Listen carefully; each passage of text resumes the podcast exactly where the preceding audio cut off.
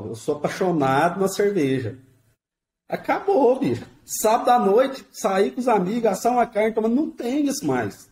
Não tinha isso mais. É, enquanto tá todo mundo festando, curtindo, descansando, a gente tá lá trabalhando, servindo essas pessoas que estão é, descansando.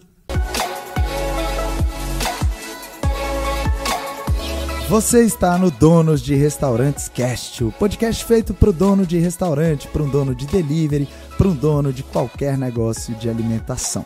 Se você ainda não é meu aluno, se você ainda não faz parte do portal Donos de Restaurantes, acesse www.donosderestaurantes.com.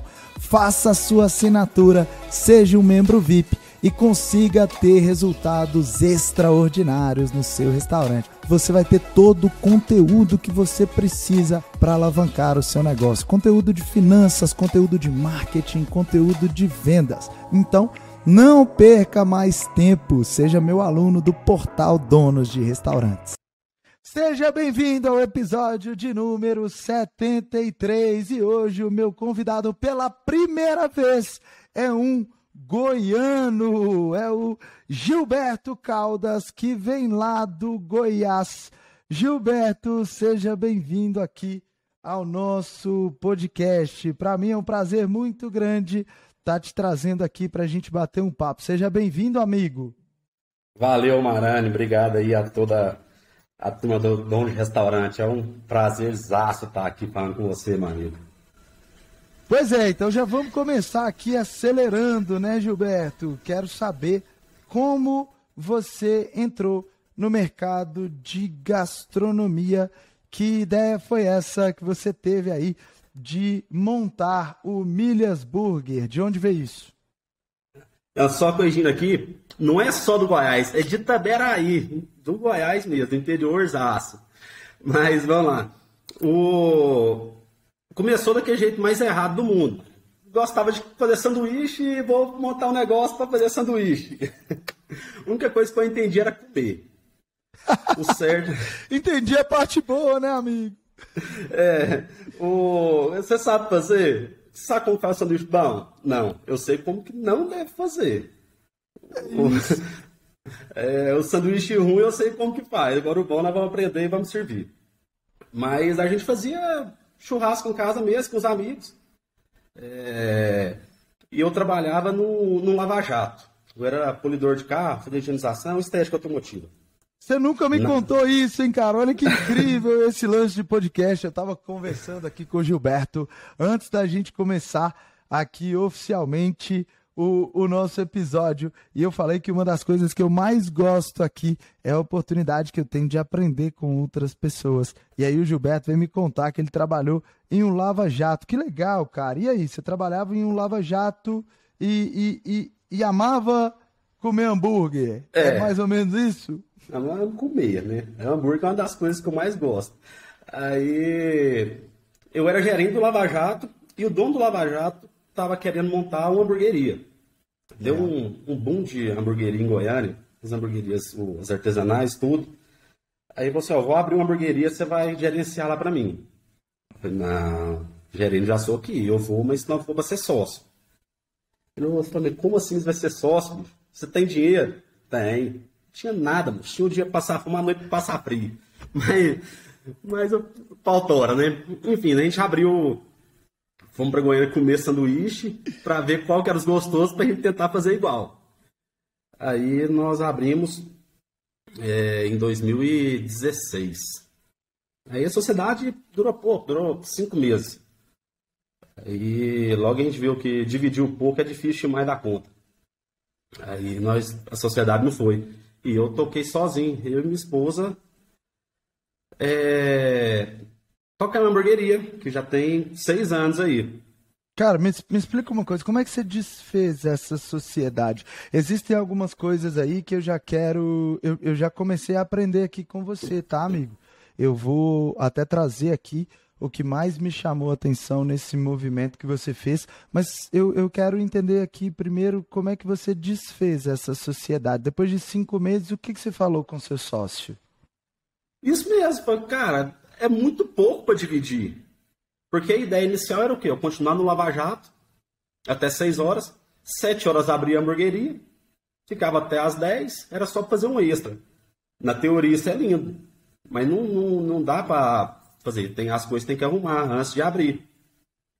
Aí eu, a gente nós sempre somos amigos, eu, o Gustavo, que era meu sócio, somos amigos, somos amigos de infância. Falei, Gustavo, é muito pouco, bicho. Eu sou casado, tenho família, para dois não dá dinheiro. Aí ele é um cara super tranquilo. Ele, uai, então, o que, que você pensou? Pai, vamos pôr um preço aí, ou eu compro ou você me vende. Só tinha essa opção também. Agora pensa só, eu abri de sociedade, devendo tudo. Depois de cinco meses, não estava ganhando dinheiro. Resolvi comprar a parte dele, aumentando mais a dívida ainda. É, na fé. Porque na coragem mesmo, acreditando que o negócio ia dar. Mas a, a o divórcio da sociedade foi super tranquilo, foi de boa, continuamos amigos, é meu cliente. É, eu vejo muitos casos de sociedade que é complicado, eu acho que é complicado depois que toma um prazo. Agora, quando está no começo, assim, é capaz, acho que é mais tranquilo. Cara, vamos lá, né? O que, que me chamou a atenção aqui? Até essa forma como vocês desfizeram a sociedade também existem teorias que explicam exatamente isso que vocês fizeram aí de uma maneira intuitiva, tá? E eu vou falar, inclusive, o nome das, das teorias aqui. Mas vamos, vamos aprender. As pessoas que estão ali do outro lado agora, escutando pelo Spotify, as pessoas que estão assistindo pelo YouTube. Uma primeira grande sacada é que passou uma oportunidade por você, que é eu trabalhava uh, ah, para ajudar uma, uma empresa a crescer o Lava Jato. Eu era, eu era gerente, dava, entregava ali o meu melhor, vendia as minhas horas. E nesse momento eu já pensava, né, eu vislumbrava um crescimento. Eu queria em algum momento ser empresário. E aí, quando a pessoa que, que, que trabalhava ali, que, eu, que, que era dona da empresa, me convidou, percebam isso, ele só convidou o Gilberto para ser sócio, ou na verdade, para ser gerente, né, que num primeiro momento era gerente, só convidou o Gilberto para ser gerente porque existia um elo de confiança, existia uma admiração pelo trabalho do Gilberto. Você não tira um gerente ruim do Lava Jato para colocar em uma hamburgueria, não. Então, não importa onde você esteja, dê o seu máximo. É isso que eu consigo enxergar. E o Gilberto estava ali produzindo resultados a ponto do empregador do Gilberto, convidar o Gilberto para fazer um novo projeto e o Gilberto tocar esse novo projeto. E aí o Gilberto falou: opa, peraí, eu até vou, mas eu vou como seu sócio. E aí o questionamento: você tem dinheiro? Na hora que dá aquele frio na barriga, na hora que dá aquela dor de barriga, o Gilberto podia ter falado assim: não, não tem dinheiro não. E podia ter recuado. O medo muitas vezes faz isso com a gente. Mas o que eu vi aqui, Gilberto, é que você encarou. Eu tenho dinheiro sim. Que dinheiro? Não sei, vou arrumar no caminho. Mas eu não posso perder essa oportunidade. Apareceu uma oportunidade, eu vou para o risco. Foi o que você fez ali em algum momento. E eu me lembro que várias vezes na minha vida eu tive que arriscar muito também. O que eu vejo é que em algum momento a gente precisa considerar os riscos e não ficar trabalhando alavancado o tempo inteiro porque claro que uma hora a gente pode ter uma surpresa muito desagradável, mas se a gente não arriscar, a gente não consegue crescer. E aí o que eu vejo é que você assumiu esse risco e aí tem para mim um outro aprendizado. Com cinco meses você entendeu que é assim, cara, é, é muito, muito bonito, muito legal dizer que, é, que eu sou empresário, que eu tenho um sócio, que eu montei uma hamburgueria. Mas peraí, eu tava ganhando mais de gerente como dono da hamburgueria. Então, peraí. Eu tenho que fazer a vida ficar melhor para todo mundo, para mim e para o meu sócio. E aí existem várias formas, né? As pessoas não sabem, mas existem várias formas já conhecidas de desfazer uma sociedade que, inclusive, pode estar em um documento chamado de Acordo de sócios. A gente vai, inclusive, discutir isso lá no DDR Master. Líder, você que está do outro lado, eu não disse, mas o Gilberto faz parte do meu grupo de elite já tem um bom tempo que o Gilberto está com a gente na mentoria e é disso que eu estou dizendo. Vou, vou levar uma pessoa para discutir isso com a gente sobre acordo de sócio. E Gilberto, tem uma cláusula que existem várias formas de desfazer uma sociedade. Uma delas é essa que você propôs. Existe, por exemplo, o Mexican Shot. Acho que chama alguma coisa assim, tá? Como se fosse um tiro mexicano, que, que seria uma forma de desfazer a sociedade apresentando propostas, que é como se você fizesse assim com seu sócio, ó. Eu e você vamos apresentar uma proposta para um mediador. E aí o Gilberto vai lá e apresenta uma proposta de, ó, eu acho que a hamburgueria vale 300 mil. Aí o seu sócio fala assim, 300 mil, você tá doido?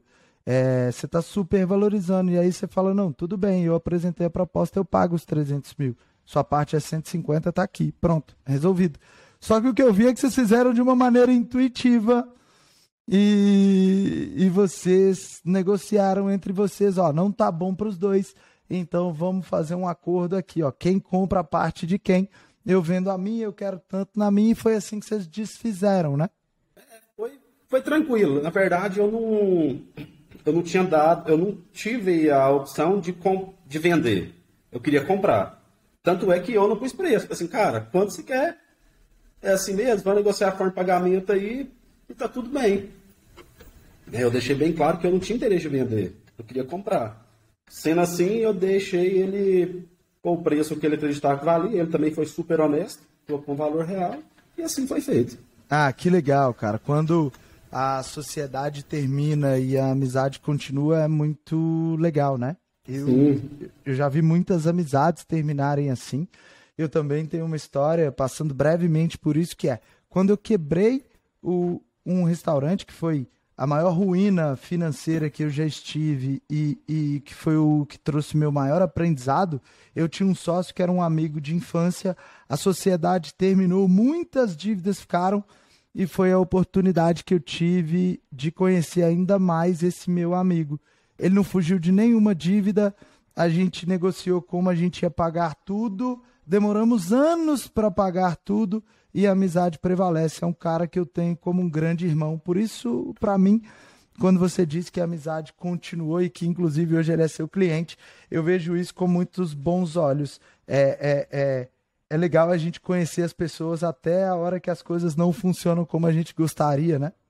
É, na hora de secar o bagaço, né? Conhece o companheiro, né? Essas gírias goianas, goianas são boas demais, cara. Na verdade, do seu estado, né? Repete aí pra gente escutar de novo. Na hora de secar o bagaço, nós conhecemos os companheiros. É isso. Na hora de secar o bagaço é que a gente conhece os companheiros. É, é, é verdade. E depois de desfazer essa sociedade, você assumiu com sua esposa e de lá para cá já são mais de seis anos tocando o negócio, é isso? Isso. Aí, fácil não é. Verdade é essa. É... Aí eu fiquei por conta só da hamburgueria, eu já não estava no Lava Jato mais. minha esposa trabalhava no escritório.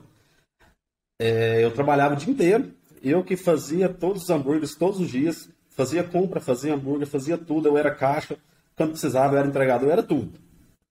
Aí, e à noite, minha esposa saía de serviço e ia nos ajudar também lá na, lá na hamburgueria. Aí foi um ano sem folga. No começo a gente fechava uma vez por semana. Aí, e só. Aí depois, eu passo, quando eu comprei, fez sociedade, aí eu falo, não posso fechar mais não, porque agora apertou. Tem que pagar o, o sócio. Eu passei a abrir todos os dias. Todos os dias sem folga sete dias trabalhando todo dia até que eu resolvi organizar. Não, não, tem que tirar pelo três dias de férias por ano. Fazer uma viagem no Araguaia ali, dar uma pescadinha. E eu passei com. Fui vendo dava certo sair. Não podia depender 100% da gente. Mas acabava dependendo também. O dia que eu queria, tinha que desligar o telefone, tinha que ficar quieto, porque não tinha sossego, não. Aí passou os quatro anos de jeito. Saía é, de vez em quando, mas fazia um passeio. mais preso lá dentro ainda. Domingo, esquece. Domingo. Domingo eu almoçava, ia começar a minha concentração pro domingo à noite. Porque todo domingo tinha um pepino. Domingo, pelo menos aqui, é o dia mais movimentado. É, então começava a concentração para estar tá com a cabeça boa para poder aguentar os pepinos. Que ia dar. Vai ter movimento, vai demorar, vai ter erro, vai ter. Alguém vai faltar, alguém vai trabalhar. Aproveitando bêbado. isso que você está falando, que, cara, é, que legal que a gente chegou nessa parte é, de, de grandes verdades aqui. Eu. Eu já, já. Várias pessoas que me dizem que querem montar um negócio, que querem sair de dentro de casa para ter um, uma loja na rua, no shopping, em outros lugares, é, me perguntam de fato se o caminho é trabalhar no mercado de alimentação. E, e para mim seria muito cômodo e muito agradável dizer: olha, o mercado de alimentação é o melhor, todo mundo tem que comer uma série de coisas, porque afinal de contas, trabalhar com consultoria, trabalhar com. É, ajuda ao empresário que precisa acelerar e precisa melhorar a gestão e melhorar o negócio dele como um todo, para mim seria muito cômodo. Mas a grande verdade é o que você está falando, Gilberto. Isso aqui é o, é, é, são as verdades da vida real. Que é, cara, ser empresário não tem nada de glamuroso nisso, não. Eu estava vendo, inclusive, eu tive uma oportunidade de bater um papo com o Thiago Nigro essa semana e vi uma fala dele, que inclusive comentei isso com ele, que foi muito, muito interessante, foi muito legal para mim, né? Cara, o empresário, a nossa vida é de talvez resolver problemas e dificuldades dois meses, três meses, quatro meses, e às vezes a gente levanta um troféu nesses três meses. Uhum. O resto é só relação, o resto é resolver problema, o resto é comemorar o dia que tudo deu certo, o dia que as pessoas é, não faltaram, o dia que as pessoas não deixaram a gente na mão, o dia que a gente conseguiu fazer uma boa venda, que a gente conseguiu manter o prazo de entrega. Isso que você falou aqui é a grande verdade do retrato da maioria dos empresários que está na operação, fazendo hambúrguer, trabalhando de caixa, trabalhando nas compras. Eu já passei por isso também. Hoje não, não passo por grande parte disso, mas é, são mais de 22 anos trabalhando com isso, uma oportunidade de melhorar todos os dias e trabalhando para melhorar. A grande verdade é que a gente sabe o que, que a gente passa no dia a dia sendo empresário. E muitas vezes sendo muito mal pago. O que, que você viu de, de grande diferença quando você saiu de gerente de um lava-jato para ser dono da hamburgueria, Gilberto? Quais foram? O que, que você lembra, assim, é, principalmente desse seu início, né? Que tinha que trabalhar domingo, que tinha que fazer hambúrguer e uma série de outras coisas. O que, que você lembra dessa transição de sair de colaborador para passar a ser dono? É. Principal, eu sou apaixonado na cerveja. Acabou, bicho. Sábado à noite, sair com os amigos, assar uma carne, mas não tem isso mais. Não tinha isso mais. É, enquanto tá todo mundo festando, curtindo, descansando, a gente está lá trabalhando, servindo essas pessoas que estão é, descansando. Entende? Aí. É... Ah, vamos para tal lugar, para casa de um, para casa do outro. Cara, eu não posso. Acabou a vida social. Tanto é que, assim, é, é natural a gente afastar de amigos, porque o, o meio deles não cabe mais na gente. O, o, o estilo de vida muda. Aí, essa foi uma das partes que mais pesou. É, minha esposa queria sair para algum lugar, às vezes tinha festa de família. Não tem isso mais. É, aniversário, fazer uma coisa para aniversário da minha mãe, ela mudava o dia, é, o, o almoço, para mim poder ir. Eu lembro que é, nessa época minha irmã ficou grávida e eu folgava nas terças-feiras. Aí ela foi marcar o chá de revelação da minha sobrinha que até então ela não sabia que era menina, e ela mora em Goiânia. Aí ela, não, vou marcar na terça-feira, que é o dia que você pode vir. Porque nos outros dias, final de semana, onde todo mundo faz as festas, eu tava trabalhando, correndo atrás do, do sucesso aí que a gente corre até hoje, né? Cara, quando você começou a falar, eu, eu, eu cheguei aqui a ficar emocionado, porque eu lembro das palavras que o meu pai me falava ele me falava, meu filho, mercado de, de alimentação é um mercado muito duro. O mercado de alimentação é uma cadeia de porta aberta. Enquanto as pessoas estão divertindo, a gente está trabalhando. As pessoas se divertem, nós fazemos a diversão das pessoas. E eu cresci escutando isso. Os meus amigos iam para as festas de 15 anos, eu estava trabalhando no restaurante, os meus amigos tinham outros hábitos que eu não podia participar, porque às vezes é o que você disse, né? Tinha churrasco à tarde. E aí a galera, é, ali quando eu tinha meus 18, 19 anos, a galera tava tomando cerveja e aí os meus amigos ficavam para usar, tomar banho de piscina, às vezes delongavam nas festas ali até mais tarde, e eu não podia tomar cerveja, porque eu não podia trabalhar alcoolizado. E o meu pai sempre foi muito rigoroso. Se, se ele exigia isso dos colaboradores, ele me exigia dobrado. Naquele momento eu não entendia o que estava acontecendo. Eu eu via como uma privação muito grande. E eu me perguntava, né? Em algum momento, eu quero até contar, acho que nunca contei isso. Em algum momento eu falei, é, depois que, que eu me formar na faculdade, a última coisa que eu quero fazer é trabalhar com o mercado de alimentação. Porque eu vi aquilo como uma escravidão. A vida que o meu pai teve e a que eu comecei a ter era a vida que eu imaginava que eu ia ter para sempre. Foi o que você trouxe aqui, que é a grande verdade e que não tem glamour nenhum.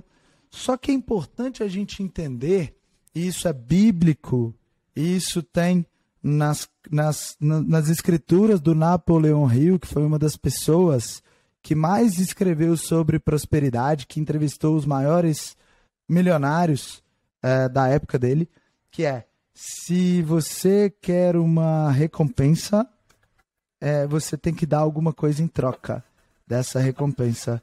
Então, se você quer ter dinheiro, se você quer ter prosperidade, se você quer ter uma vida é, com conforto e outras coisas mais, você vai ter que dar alguma coisa. E nesse nosso caso aqui, Gilberto, que a gente está discutindo, é trocar o nosso tempo e o nosso esforço por é. tudo isso. É enquanto os nossos amigos estão divertindo, a gente está plantando, a gente está semeando o que a gente vai colher lá na frente. Então, então foi muito legal, cara, isso que você trouxe para a gente de fato contar aqui as verdades. E, e, e, muito legal, né? Eu também fiquei é, bastante emocionado aqui quando você falou que a sua irmã trocou a data para que você participasse. Isso é uma demonstração de amor e de carinho, né? De inclusão, que é o meu irmão não pode participar outro dia. Então é importante que ele participe e, e na terça-feira, que é o dia que ele pode. Então eu vou aqui ajustar a data para que ele possa participar essa é uma clara oportunidade que a gente tem de ver o amor que outras pessoas sentem por nós, né? É. Tem. Eu emocionei aqui falando da minha irmã aqui. É, falando. A gente tem. Eu traço as prioridades da vida da gente. E. Três coisas. Primeiro Deus, depois a família, depois o trabalho. Nunca tentar mudar essa ordem.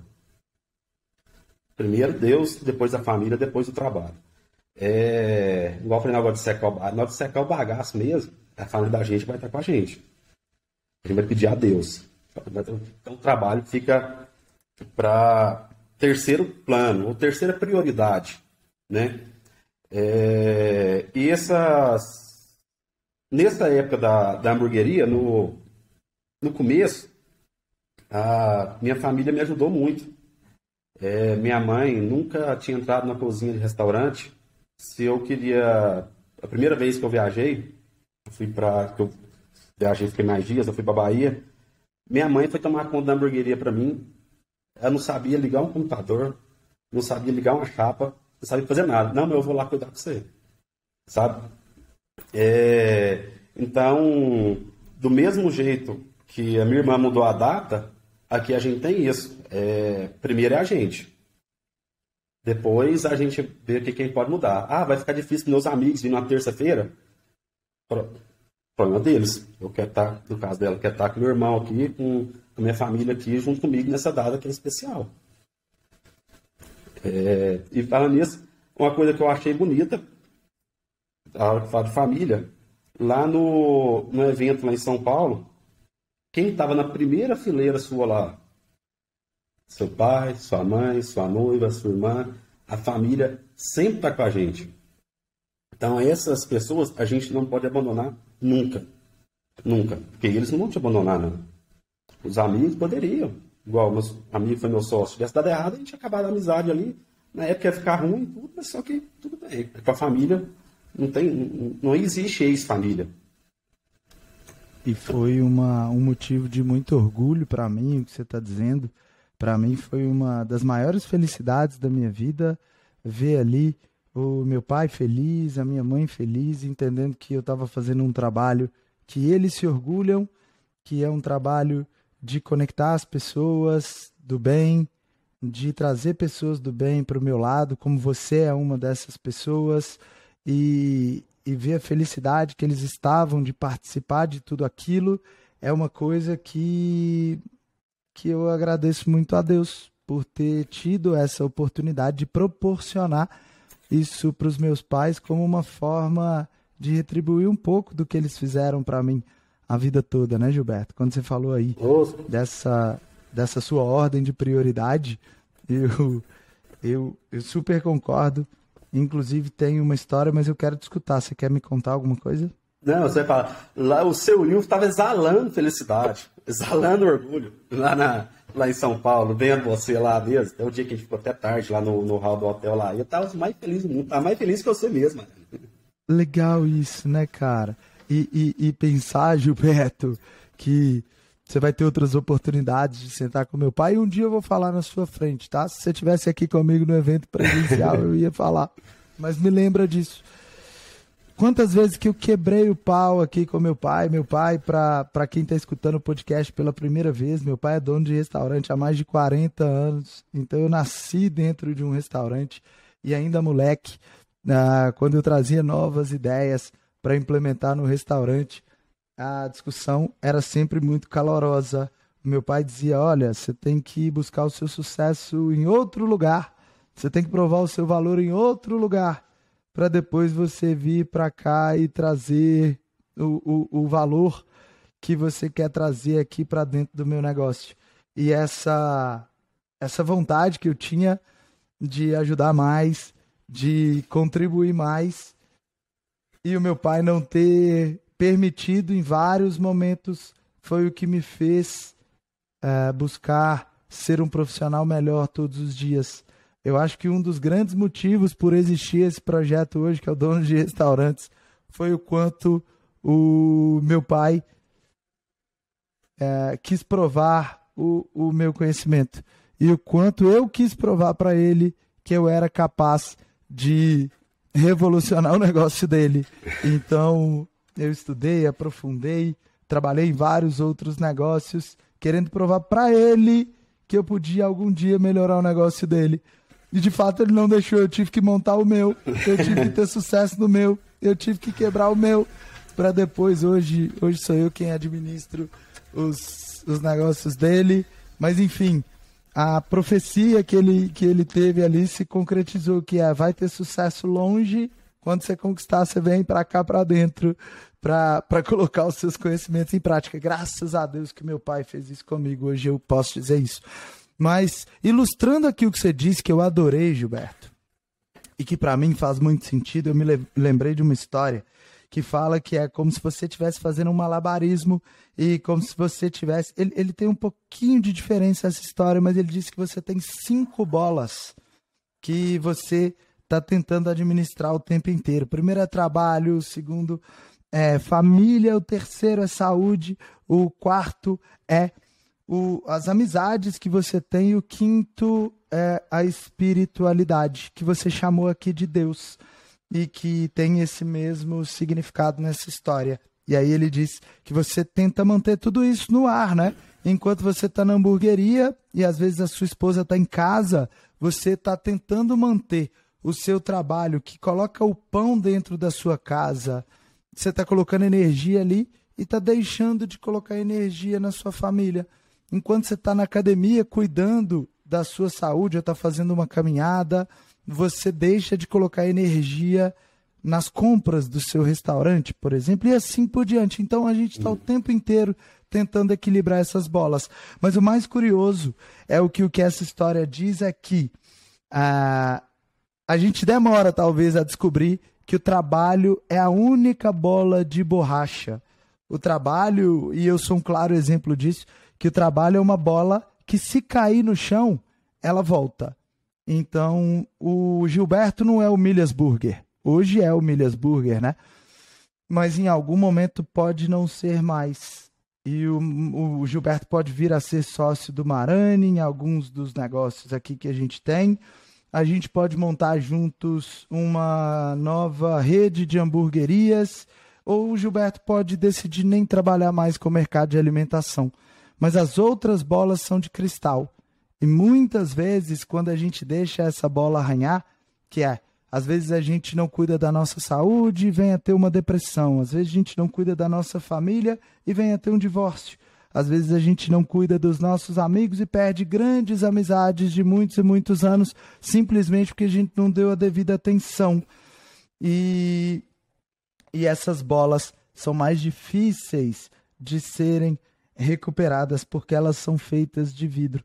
Então, quando você me contou, eu lembrei dessa outra história que para mim faz muito sentido e muitas vezes a gente olha demais para o trabalho e esquece dessas outras coisas que têm um valor ainda maior para a gente. Então, a gente precisa se policiar para não colocar mais valor ou talvez toda a nossa energia somente no trabalho. E quando eu falo essa história, eu estou contando para mim mesmo também, Gilberto que eu sou um cara que eu sou apaixonado pelo meu trabalho e muitas vezes a gente coloca tanta energia buscando tanta realização que a gente pode deixar as outras bolas ah, de lado e essas bolas podem trazer grandes prejuízos para nossa vida e para nossa felicidade, né?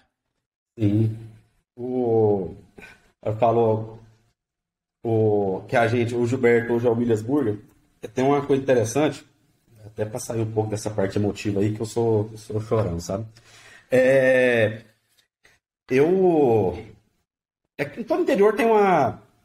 Tem as famílias tradicionais, né? E aqui, uma, minha família é uma dessas. Então, antes, todo mundo conhecia como Juninho Caldas. Aí, Juninho Caldas, todo mundo falava. Aí, por fim, a gente colocar tanta energia na, na empresa que virei o Juninho do Milhas o, sobrenome meu, eu perdi ele para o nome da, da empresa. Chegou a Milhas, oh, é o Juninho do Milhas, então acabou o sobrenome meu, virou, virou só um comerciante só mesmo. Mas é porque, é, bom dia, cidade pequena, todo mundo vê a gente ali o dia inteiro trabalhando, montado na moto, correndo para um lado e para o outro, e vai no, no lugar, faz uma compra, passa na porta lá da hamburgueria lá, que é na praça central, tá lá na porta lá, tá lá firme, fala, é, mudou, né? Não é o Caldas mais não a gente acaba se confundindo, as pessoas se confundem com o nosso negócio. Gilberto, para você a coisa tá boa, amigo. Você é o Juninho do Milha, do Milhas. O problema é quando os, os meus amigos que já têm filhos pequenos falam, falam assim: Filho, olha quem chegou aqui, sabe quem é esse amigo do papai? Aí ele aponta para mim e fala: A francesinha. Aí não dá, né, amigo? Porque a criança tá certa, não tem jeito de contestar ela. Mas aí eu tenho que falar assim, não, pode me chamar de terraço, porque aí tá tudo bem. Porque me chamar da francesinha, aí ferrou tudo, né, amigo? Francesinha chegou. é, mas só que a gente vai, vai pegando a, a identidade do, em cima da empresa, né? Ainda mais com criança, você falou, olha lá o tio do sanduíche. É isso, é verdade. Parece que tem um sanduíche estampado na minha cara aqui. É isso. É, e eles estão certos, né? Que, que bom que tem. Fala, não, esse aqui é, é gosto mais de sanduíche. Fala assim, esse é inteligente desde novo, né? Até hoje, o dia que você vier aqui também, em Sete Lagoas, você vai conhecer os meus amigos aqui. Eu tenho, os meus amigos de infância me chamam de Marcelo Pizza. tá vendo? Contei uma coisa aqui que eu acho que eu nunca tinha contado. Porque, na verdade, como desde a época de adolescência, como eu era o filho do Ilvo da pizzaria Terraço, alguém algum dia disse que eu seria o Marcelo Pizza e isso ficou. E, e, as pessoas ainda me conhecem, muitos dos meus amigos me chamam por isso e muitos nem sabem o trabalho que eu faço hoje, não sabem desse, desse trabalho que a gente faz junto a tantos empresários do Brasil. E para mim tá tudo bem, eu quero continuar sendo esse essa pessoa que eles desenham na cabeça deles há muitos e muitos tempos. Gilberto, a gente sabe, a gente já falou um pouquinho disso, que a vida do empresário é uma vida que tem muita dificuldade. Até por isso você buscou em algum momento o DDR Master para te ajudar a evoluir, para te ajudar a aumentar o lucro líquido, para te ajudar a aumentar as vendas, para fazer conexões com outras pessoas, entender o que essas outras pessoas estavam fazendo de bom. Eu tenho certeza que na sua trajetória você já passou muita dificuldade, como eu já passei aqui na minha. E eu queria te perguntar: você lembra de alguma dificuldade, de alguma fase que foi muito difícil nesses seis anos que você empreende na área de gastronomia? Ah, foi, foi mais dificuldade, falar a verdade para você. Mano. O, uma das teve a dificuldade financeira, até uhum. foi através do portal que eu contratei uma consultoria. Uhum. O, a consultora chegou aqui na hamburgueria, pegou, pediu meu DRE. Eu falei, o que, que é isso? Uhum. É, que que o CMV? Eu falei, não sei o que, que é isso, sabe? não sabia de nada. Ah, então vamos montar. Acompanhando ali, pegou os números, Aí ela falou, é, do jeito que tá aqui, no prazo de seis a oito meses você não dá conta de sair desse buraco mais não. Uhum. Então vamos, vamos arrumar, né? Fazer o, o, o certo. Aí saiu da consultoria foi quando eu entrei na, na mentoria. E um dia na mentoria, a gente falando. Ah, a gente conversa sobre tudo, né? No restaurante, sobre faturamento, sobre tudo. Aí, começo do mês, a gente falando dos nossos resultados. Gente, meu faturamento não, não melhorou, não. Mas só que uma coisa incrível. Agora eu tenho lucro. Uhum. É, eu era deslumbrado, não, eu quero aumentar minha venda. Nossa, eu quero vender 50 mil reais, loucura. O dia que eu vendi, falei assim, uai, eu cheguei no meu auge, agora já não serve mais. Então vamos, vamos aumentar. Aí chegou no ponto que eu vi que só vender não adiantava. E eu estava vendendo todo mês é, durante a pandemia, todo mundo que trabalha com delivery foi bom. Para quase todo mundo que trabalha com, com, com delivery foi bom. Então foi nesse, nesses anos que minha venda subiu. Mas só que de acordo com eu vendia, mais eu devia. Uhum. Aí foi quando eu comecei a ver resultado. Então, uma das grandes dificuldades que eu passei foi com finanças. Outra grande dificuldade que eu passei foi com pessoas. Uhum é, contratar, delegar, liderar. É, aí um dia eu fiz uma pesquisa, um, um, questionário para o, os colaboradores preencherem na anônimo, me avaliando. Uhum. Avaliando a empresa e, e me avaliando. Aí eu tive um barco, eu vi que o grande problema lá era eu. Era o meu temperamento, era é, o estresse, cansaço explosivo e eu achava que as coisas tinham que ser certas sempre. Não, ninguém pode errar. Gente, é gente, não é robô não. Uhum. Aí é que colocou lá o que que era, aí eu engoli, assim, é, então para mim tá mim, então eu vou mudar para as pessoas O que, que as pessoas colocaram nesses questionários, você lembra? Que uma das coisas era como eu, como eu, qual era a minha reação no momento quando eu saí da zona de conforto explosivo. gritava, bicho.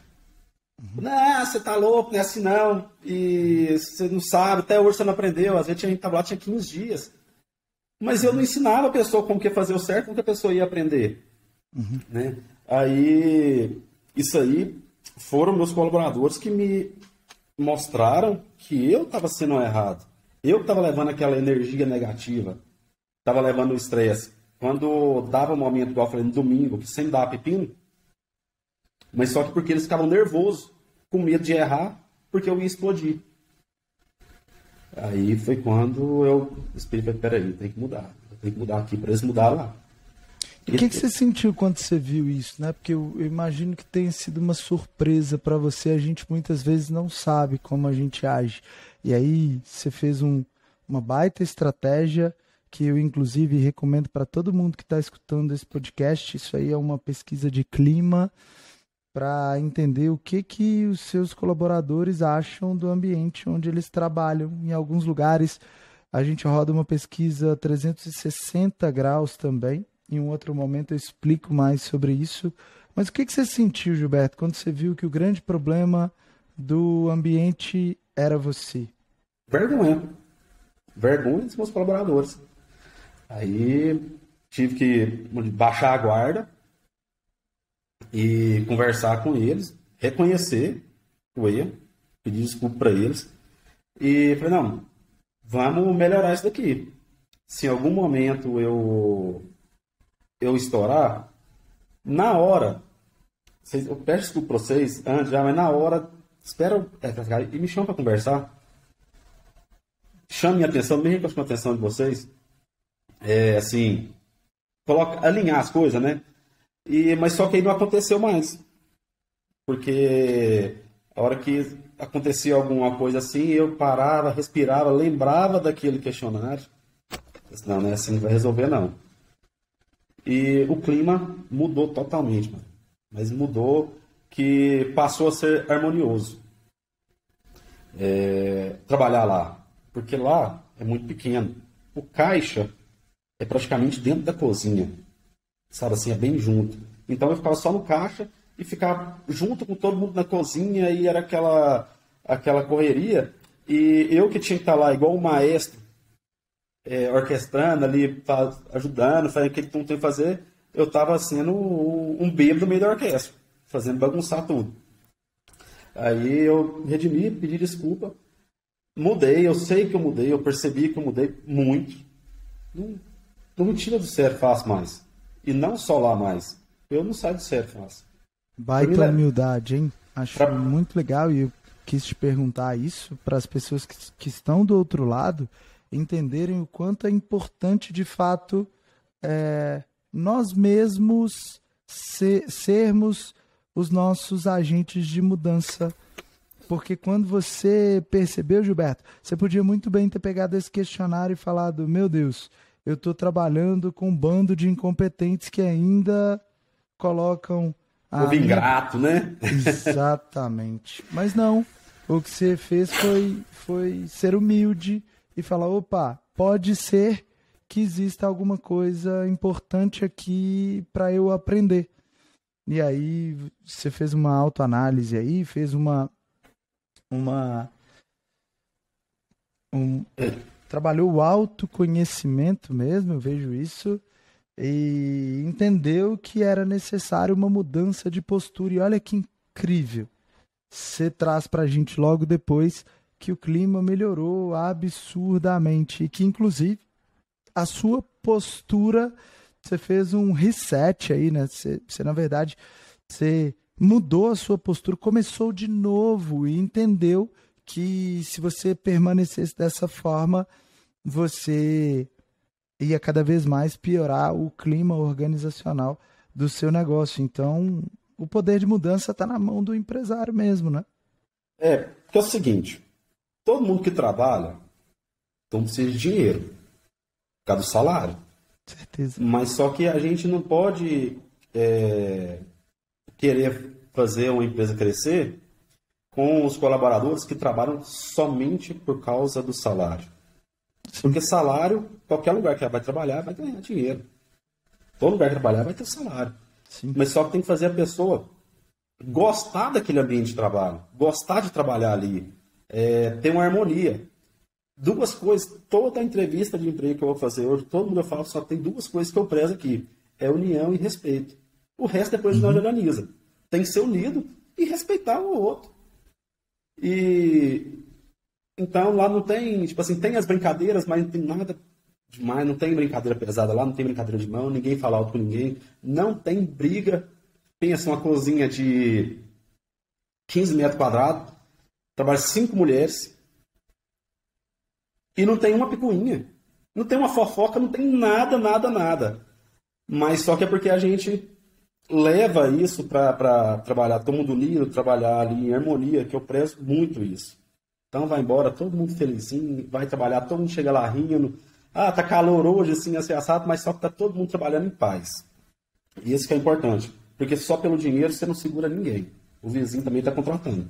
Um grande orgulho que eu tenho é de trazer pessoas que têm os mesmos valores para o meu grupo mais próximo, que é o DDR Master. Quando você estava falando aí, Gilberto, parece que você estava aqui comigo nas minhas empresas. Que é assim, em toda reunião que eu faço com as equipes, eu falo, pessoal, ninguém aqui é obrigado a gostar de ninguém. Se quando vocês saírem dessa porta aqui, ó, o Gilberto não acha o Marani um cara gente boa, não quer ter o Marani no ciclo de amizade, eu tô em paz com isso, tá? É zero problema. Mas pisou da porta para dentro, a primeira palavra aqui, se eu puder retratar o que, que é a francesinha e o que, que é o terraço, é respeito. A gente já trabalha em um ambiente muito difícil, a gente trabalha sob pressão todo dia. É tempo de entrega, é o cliente está na mesa, o cliente quer a conta, o cliente quer a bebida, o cliente quer o prato que ele pediu. A gente tem o nosso cliente interno, que é o garçom está pressionando o pessoal da Copa, o garçom está pressionando o pessoal do. Enfim, é pressão o tempo inteiro, é pauleira. Restaurante não é brincadeira. Restaurante, lanchonete, padaria, todos os negócios de alimentação não são brincadeira. E aí, se a gente perde a cabeça em algum momento e manda o coleguinha para aquele lugar, se a gente manda o, o, o, pô, o fulano de tal me chamou atenção, velhão, engole, seco, acabou o expediente, chama o cara para conversar, bate um papo com o cara, velhão, não gostei daquele jeito que você me tratou. É, aquela hora aconteceu isso, isso, isso e aqui, não tá legal. Traz para os seus superiores, traz para mim, inclusive. Eu, toda vez que eu chego no meu negócio, Gilberto, por isso que, que eu acho incrível quando eu te vi falando isso, cara, que é assim, é, eu sempre pergunto para os meus colaboradores, galera, quem tem aqui um só, um, um episódio onde eu faltei com respeito com alguém? Não existe. O exemplo vem de cima. É. Eu nunca distratei ninguém dentro do meu restaurante. Eu nunca pedi qualquer coisa que não fosse com a máxima educação. Eu nunca deixei de tratar ninguém com respeito. Então, essa é uma coisa que eu exijo nos meus negócios. E quem está escutando do outro lado tem que entender isso. Uhum. E aí, se você tem um colaborador que é incrível, Marana, eu tenho um grande chefe de cozinha. O problema é que ele é um cara que não respeita ninguém. Manda esse cara embora hoje, pelo amor de Deus. Manda esse cara embora hoje. Técnica, você vai conseguir outra pessoa muito boa. Se o cara falta com respeito com seu time, ele vai minar seu time todo. É. Ele vai drenar a energia de todo mundo. Ninguém quer sair de casa para ser destratado, não. Ninguém quer sair de casa para ser destratado. Aí a hora Tem que moleque, pessoa, né, cara? Aí a hora que a pessoa vai trabalhar só por causa do dinheiro. Então não adianta sair, vai trabalhando procurar outro emprego ali, porque ela tá sendo destratado lá. Eu falo assim, eu falo assim, ó, gente, trata os coleguinhas do mesmo jeito que vocês me tratam. Todo mundo é tá, trata o patrão bem, né? Então trata eles igual vocês me tratam. Vai ser tudo bem. Olha isso, cara, que legal. Eu nunca falei isso, isso é incrível. É. Trata o seu colega de trabalho assim como você me trata. É isso. Ninguém me trata mal, ué. ninguém fala alto comigo, ninguém me xinga, ninguém me estressa comigo. Nem então, comigo. Então, não, então não, não, faz isso com o outro também, não. Sim, porque ele merece o mesmo respeito o que mesmo eu mereço. respeito, tá todo mundo ali com a não mesma tem... ideal. Gilberto, eu falo lá, vou falar com as mesmas palavras aqui, porque eu sei que vai tocar alguém que tá do lado de lá. No meu restaurante não tem preto, não tem branco, não tem amarelo, não tem pobre, não tem homossexual, não tem nenhum, não tem o cara que é espírita, o cando, não existe isso. Existe a pessoa que está do lado, que tem as crenças e valores dela, que está no restaurante que ela precisa de trabalhar. É. Então ela merece o quê? Respeito, cara. Nós é gente, é gente trabalhando com gente para poder servir gente, é tudo envolvendo gente. Então vamos é. respeitar a gente. É isso. É isso, cara. Que legal isso que a gente está discutindo aqui. Porque quanta reclamação a gente vê de mão de obra. A mão de obra no Brasil tá ruim, vai piorar. No mundo inteiro tá ruim, vai piorar. O que, que a gente tem que fazer? Nós temos que aproveitar esse problema de mercado para que nós tenhamos o melhor ambiente de trabalho possível a ponto de conseguirmos treinar pessoas, sempre termos a nossa mão de obra suprida. Marane, mas isso é muito difícil. É claro que é. Ser empresário não é fácil, não. Mas se a gente já começa sem isso que a gente está discutindo aqui, que às vezes a gente demora anos para descobrir, para colocar em prática, é impossível ter mão de obra. Se você é... do outro lado que está aí, você quer uma mão de obra qualificada, eu só quero a mão de obra.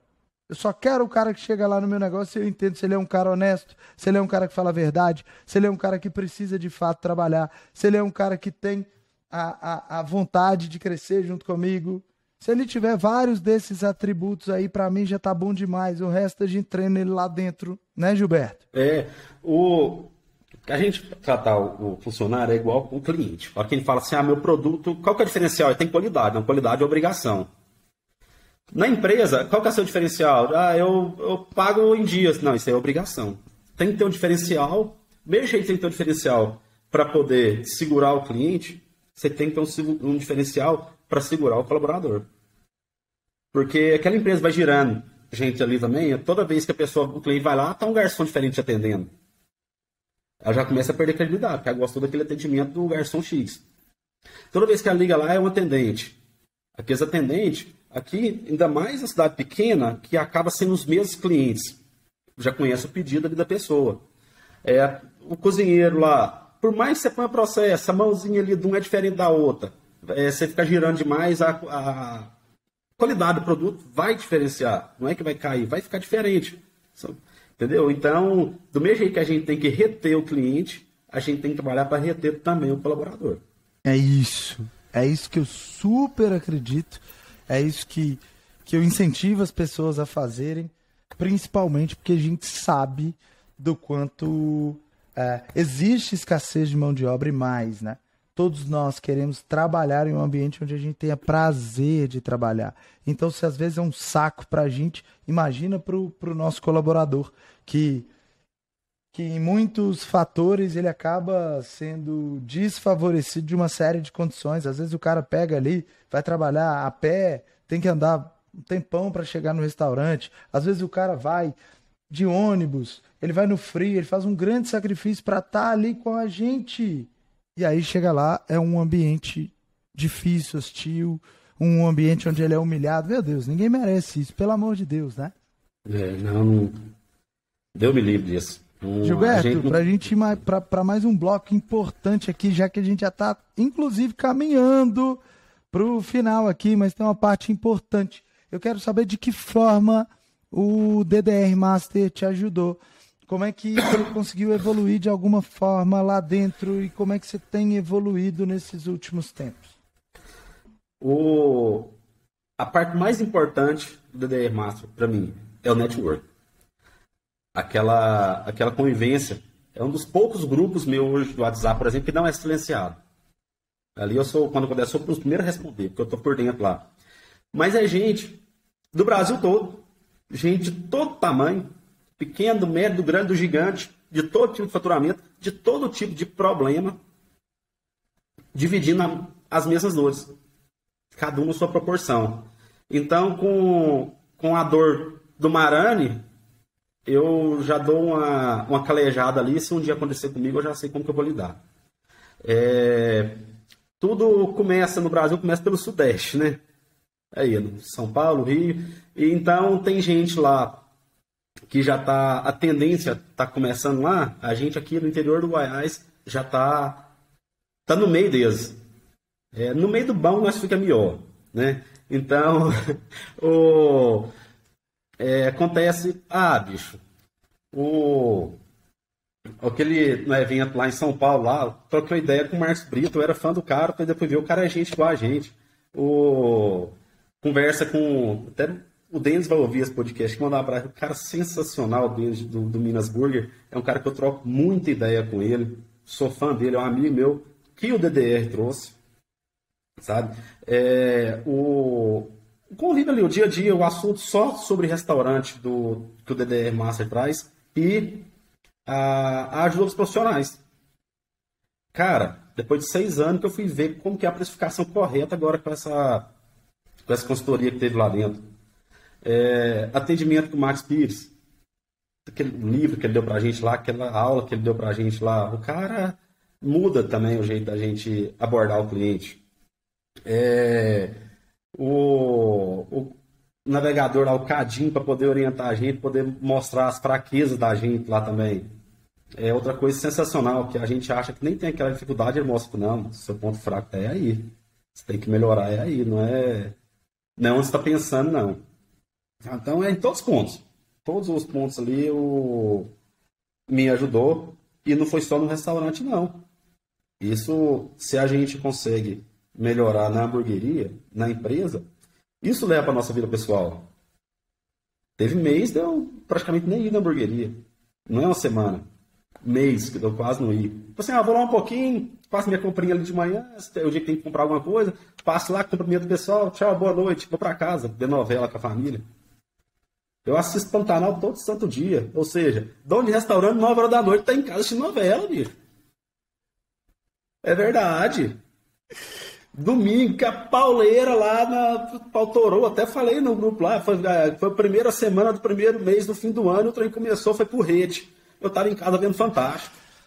Eu tenho certeza que tem muito dono de restaurante que vai ficar com inveja disso aí, porque não tem tempo nem de respirar, hein, Gilberto? Mas só que tempo é a gente que faz. Só que eu tinha medo de fazer isso. Porque eu, eu também tinha essa cultura que dono de restaurante tem que ficar lá dentro, tem que ficar lá esquentando a barriga no balcão, tem que ficar lá é, conferir se está tudo certo. Não, bicho. Aprende que existe processo. Passou o processo, você vai só acompanhar se o processo está sendo bem feito. O resto deixa que a turma faz. Você tem que contratar, a hora que eu falo que o clima tem que ser bom entre os colaboradores, eles trabalhando na harmonia, vai dar tudo certo. Vai dar aquela correria, tem dia que vai uma coisa errada, mas faz parte também. A gente não pode exigir uma nota 10, a nota 8 está excelente. E não tem para cá esse ano. Eu estou curtindo muito mais a família. Tô final de semana também é raro o final de semana que eu trabalho. Tô tranquilo. Isso graças ao DDR, que eu venho lá que o povo lá tem um, o, o André lá que nem mora na cidade do restaurante dele. É, ué. Sabe, gente assim inspira a gente a, a dar certo. Você vai tá viajando toda semana, você tá para um lado aí, tem duas pizzarias grandes, Sete Lagoas. Mas se os caras dão conta, por que, que eu não vou dar conta? Eu vou espelhar no bom ou no ruim? Quando em, em algum momento alguém me perguntou, Marani, você acha que você é o, o dono de restaurante que tem mais sucesso no Brasil? E eu falei, é, passo longe disso. Não é isso que eu prometo para as pessoas que estão no meu grupo, não é isso que não é essa ideia que eu quero vender nunca, pelo contrário, eu tenho muita coisa para aprender aqui.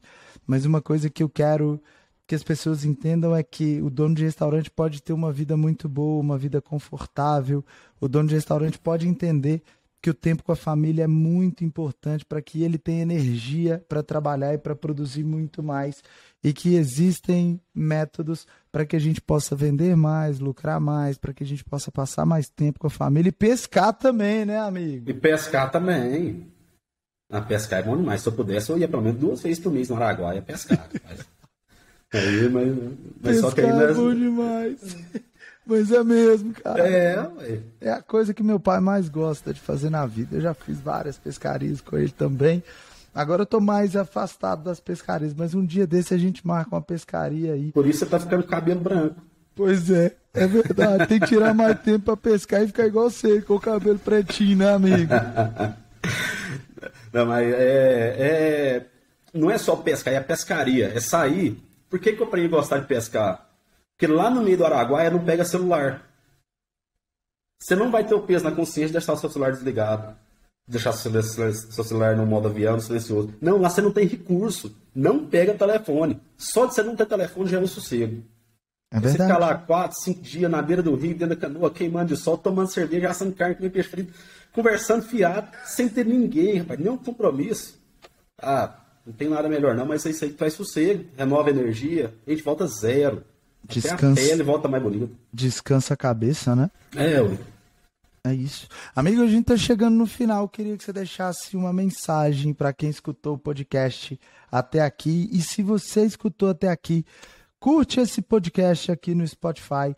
Deixa uma recomendação pra gente. Se você acha que é cinco estrelas, coloca lá os cinco estrelas. Deixa o seu comentário. Se você tá no YouTube, é importante também pra gente ler aqui o seu comentário, entender qual foi a melhor sacada que você tirou aqui desse podcast. Tira um print também e marca o Milhas Burger, marca também o Donos de Restaurantes. E Gilberto, deixa uma mensagem então final e me corrija se eu estiver errado. Eu, se eu não me engano, é arroba milhasburger, é isso? Isso, arroba milhasburger. Tá bom. Juninho, manda uma mensagem pro Juninho do Milhas lá também. Cara, deixar uma mensagem aqui sobre o que a gente falou hoje. Nas prioridades da vida. Deus, família, trabalho. Não muda essa ordem. Você colocar só o trabalho, sem Deus, sem família, você vai ser uma pessoa milionária sozinho. Você vai fazer. Você vai ter só o que o dinheiro compra. E o que o dinheiro compra, o dinheiro leva. Sem fé, sem Deus, também vai ser tudo em vão. É como se tivesse perdido o tempo da parteira no mundo. E sem família, as pessoas sozinhas, bicho. Sem ter seu, sua família, sem ter as pessoas que realmente gostam de você, sem ter as pessoas que realmente vai estar com você na hora de secar o bagaço, também vai ser tudo em vão. Essas coisas, as três coisas, Deus, família e o trabalho, não tem receita de bolo, mas só que é o começo para fazer as coisas dar certo. O seu bagaço aí do outro lado não vai secar não, mas se secar, quem vai estar com você são os seus familiares, a sua família de fato, Deus e, e as pessoas que mais te amam nessa vida. Então, o que o Gilberto falou aí, eu assino embaixo. Gilberto, foi um prazer ter você aqui com a gente nesse episódio. E líder, você que está aí do outro lado, eu te vejo no topo. Topo. Valeu. Obrigado. Valeu, galera. Tchau, tchau. Tchau.